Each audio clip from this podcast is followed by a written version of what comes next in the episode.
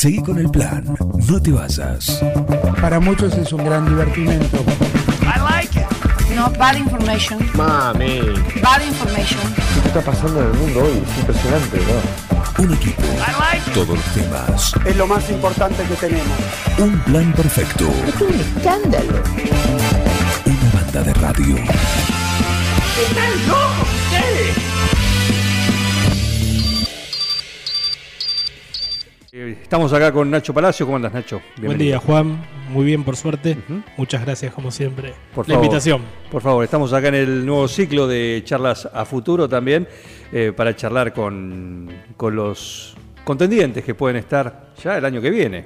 Ya el año que viene. Dentro de poco. Y quizás dentro de poco, el año que viene, pero quizás no en noviembre, no en octubre, mejor dicho, Tal cual. pero quizás más temprano si está finalmente esta posibilidad que eh, para algunos es un secreto a voces, para algunos lo dan, otros dicen es una posibilidad, que es la posibilidad de que se desdoblen las elecciones, ¿no? así es, que, así es. que serían eventualmente, eventualmente. Hagamos Sí, sí, un. se, se habla de un desdoblamiento de elecciones, que la provincia de Buenos Aires vote distinto de nación, así que tendría que estar votando antes de agosto. Eh, muchos hablan de marzo, abril, mayo, no, no hay nada concreto. Claro. Como vos dijiste, es un secreto a voces que suena cada vez más firme, ya uno hasta lo está viendo ahora en los programas periodísticos a nivel nacional, que los, ya lo están planteando y creo que con los últimos sucesos que tuvo el gobierno nacional, un poco eh, la alianza gobernante, que uno la ve con cierta fragilidad, creo que... Bueno, lo de ayer fue camino. una cuestión no menor, creo, ¿no? Totalmente. Yo No- creo que no eso, menor. eso, como bien decís, que es algo no menor, creo que eh, acentúa más esta posibilidad del desdoblamiento. Entiendo que, que una facción dentro de, de la alianza gobernante que quiere estar en provincia de Buenos Aires y quiere, quiere alejarse de la elección nacional. Así que, eh, bueno, ante esto obviamente hay que, hay que prepararse, hay que estar trabajando. Creo que ya todos los partidos y por eso uno ve en, en los distintos medios y en las recorridas de los candidatos a nivel provincial cómo de a poquito ya empezaron a incentivar, a, a la- las recorridas, así que creo que tiene que ver también con eso. Bueno, y en- a nivel local no escapa la situación. Está claro, vos lo has dicho públicamente, esto no tampoco es un secreto a voces. eh, vos estás lanzado ¿m? para el 2023 eh, y para vos es casi una continuidad. ¿no? Después de un año con mucha actividad electoral interna, paso, generales, el año eh, pasado, bueno, esto, pero también, como digo, eventualmente esta situación marca un replanteamiento y en algunos espacios políticos locales una definición urgente, ¿no? De ir, por lo menos ir delineando ya eh, aquellos posibles candidatos que estén disputando el año que viene eh, la intendencia. Sí, creo que el, radicalismo, después del proceso, tiene, tiene claro lo que quiere, tiene claro que, que quiere competir por la intendencia y, y se está preparando para eso. Se está preparando porque está llevando un trabajo con distintas áreas de, comisiones que se han conformado para poder tener una idea, porque muchas veces eh, se gana y después viene el para qué, ¿no? Entonces creo que queremos tener una propuesta seria para brindarle a la ciudadanía.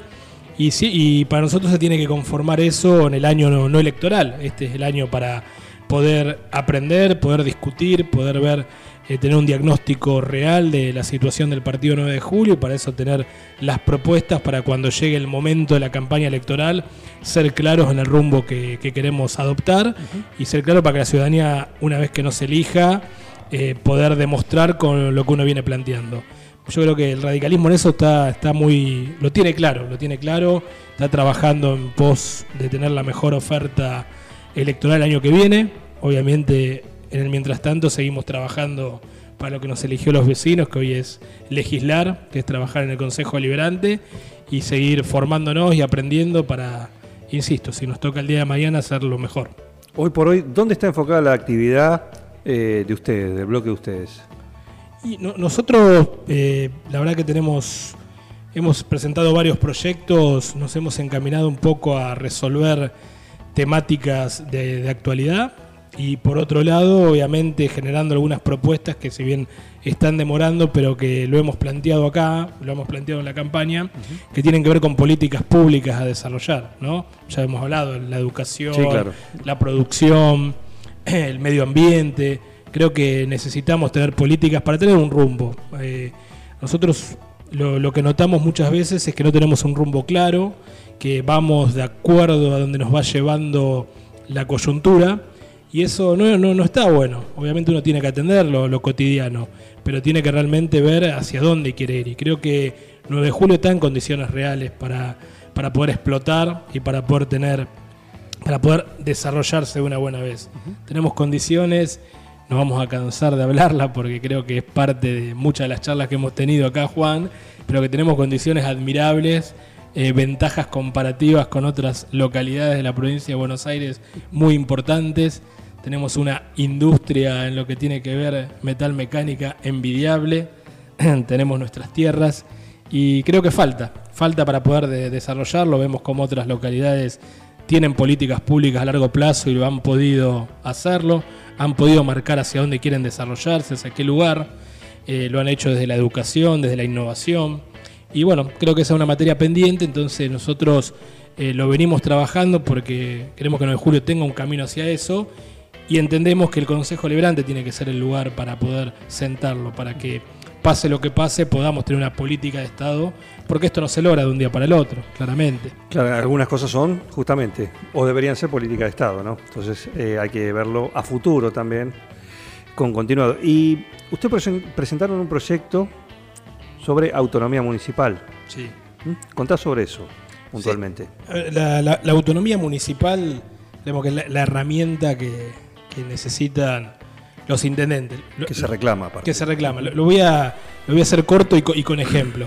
Hoy la- las leyes que rigen a los municipios de la provincia de Buenos Aires datan de 1930 y datan de la constitución de la conformación del partido municipio de 1860, no quiero dar la fecha. Y, y la constitución, cuando se reformó la constitución de la provincia de Buenos Aires, tomó ese mismo de- modelo que venía de la anterior constitución del año 1930. Entonces, eh, ¿qué más está para decir que nos rige leyes que son de- del siglo pasado, no, del anterior, del siglo XVIII?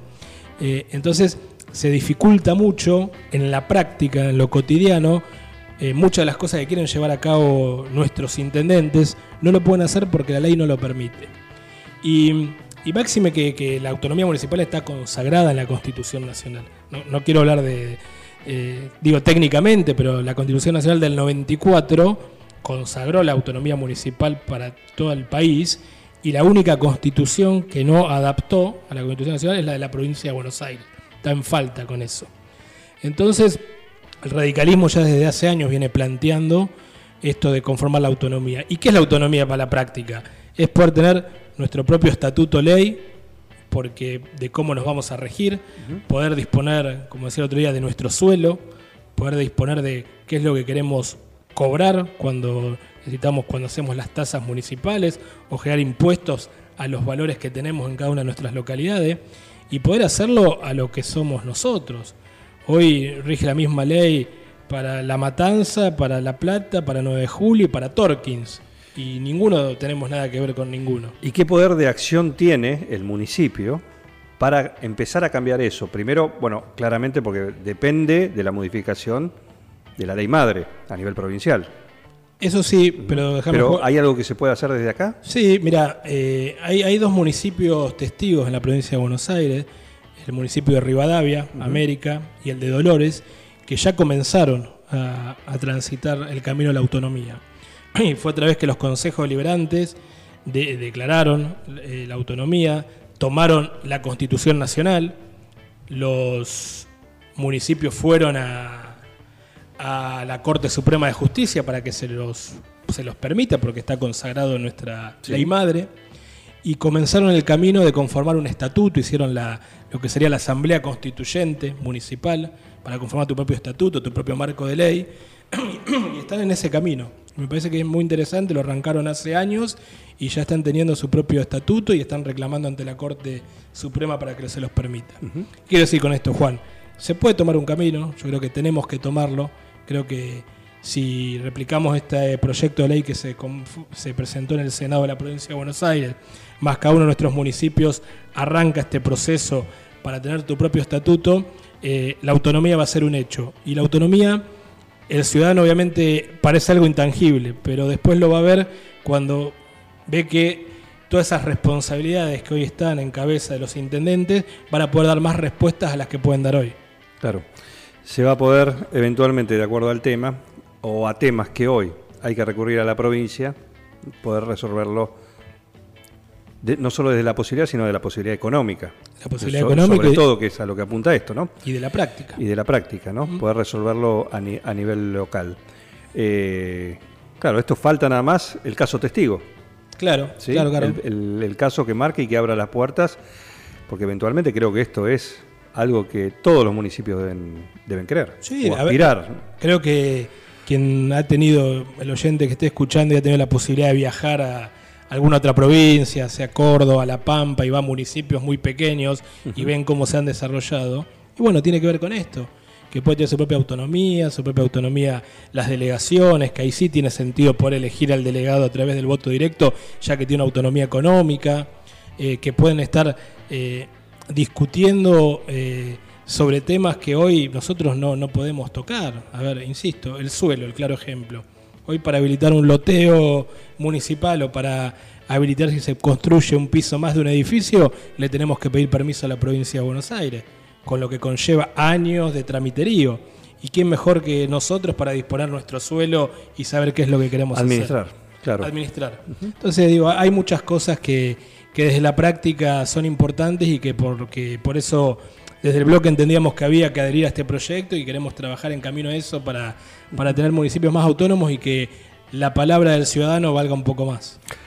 Hoy sesiona el Consejo, hoy sí, Así es. hoy sí.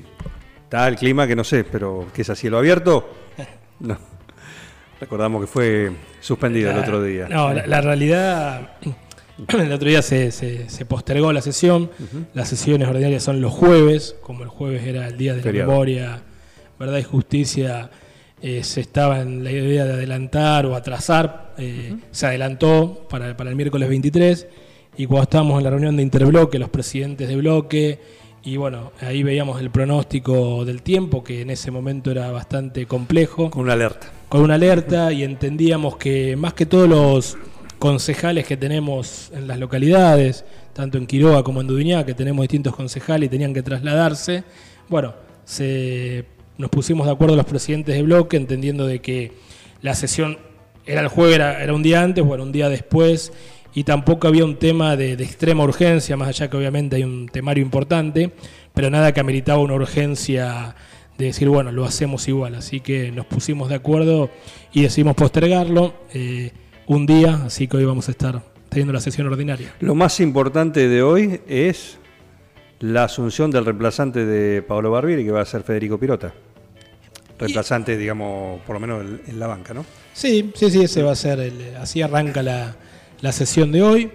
Después tenemos también en el tratamiento ordinario adjudicaciones de terrenos que vienen de, desde el año pasado, que, que el, que el municipio eh, había otorgado el año pasado y faltaba la parte administrativa, así que hoy lo vamos a estar tratando. Y después son temas, eh, distintos proyectos. Nosotros tenemos el tratamiento para- Reconocimientos. reconocimientos a, a Quique Ausa, el bombero de Duñá, que hemos presentado. También adherir a un proyecto de ley con el tema de generar becas deportivas amateur, que nos parece un tema también muy importante para que todos los deportistas, por ejemplo, los que pasan en nuestra localidad, tengan una sostenibilidad económica por parte del Estado. Eh, después vamos a estar discutiendo, obviamente, y tratando temas eh, inherentes a, a- a Malvinas por la fecha que se acerca. Eh, va a ser una sesión linda, linda, emotiva y obviamente de discusión, entendemos, en algún tema. Bien. Eh, igual hay un tema pendiente, ¿sí? que es el presupuesto Así es. también. Dependen del, del Ejecutivo, pero se están. Se termina el mes. Así es. Eh, y se termina con el mes. ¿Qué pasa con el mes? Se termina el plazo, la tregua con los empleados municipales. ¿Mm? Era el plazo que vence eh, el fin, la semana que viene, sobre fin de mes, eh, para llegar a un acuerdo, finalmente, que estaría ahí nomás, Sí, pero sí, no está tampoco. Sí, te- te- tenemos entendido que el martes, creo que el martes o el miércoles estaban reuniendo. Hay una reunión, sí. Hu- Hubo una reunión y donde estaba. Ah, este martes. Este que pasó. Ah, porque para- tengo entendido que hay una. el lunes, el lunes está El- la del el lunes, Consejo, del Consejo Municipal del Salario. Pero tenemos entendido que el martes, miércoles se reunía el Ejecutivo para ponerse de acuerdo, por lo menos un principio de acuerdo con el tema de, de los salarios municipal, de la pauta. Y como bien vos decías, a la espera de la presentación del presupuesto, que, que, que por ley Que ya también se vence el plazo, ¿no? se vence el plazo que habla la ley orgánica municipal, que es antes del 31 de marzo. Y bueno, el 9 de julio hoy no, no tiene presupuesto, está prorrogando el presupuesto del año pasado el intendente y es la, una de las herramientas fundamentales. Entonces, eh, creemos que ya tendría que estar enviándolo para poder tener el tiempo prudencial para, para poder verlo, hacer las objeciones Análisis. que tenga cada uno de los distintos bloques. Y obviamente que, que- que- que lo que más importa por lo que impacta es la pauta salarial, después del conflicto que existió, eh, ver algo que esté acorde a, a lo que requiere el trabajo que se está haciendo, a lo que tiene que ver con la inflación y tratar de una buena vez, la verdad que es difícil en este país, poder ganarle un punto a la inflación para poder valorizar el sueldo del empleo municipal. Sí. Eh, tarea titánica. Muy No, difícil, muy titánica, difícil. por muy el contexto, por todo, por toda esta cuestión. ¿eh? Perfecto, Nacho, gracias. ¿eh? No, gracias a vos como siempre, Juan. Miguel, un gusto estar acá. Un saludo. El. Hoy agua. Hoy agua, Hoy ¿no? livianito. Me ofrecieron, me ofrecieron el No, café, pero, pero acá, pero no, agüita. Muchas Perfecto, gracias. Perfecto. Nacho Palacios en el espacio Charlas a Futuro, que vamos a tener más protagonistas también a lo largo de las próximas semanas, así que charlando ahora con nosotros acá en Un Plan Perfecto. Seguí con el plan. No te vayas. Cuando la mente se desconecta de la realidad. Un plan perfecto. Es lo más importante que tenemos. Una banda de radio.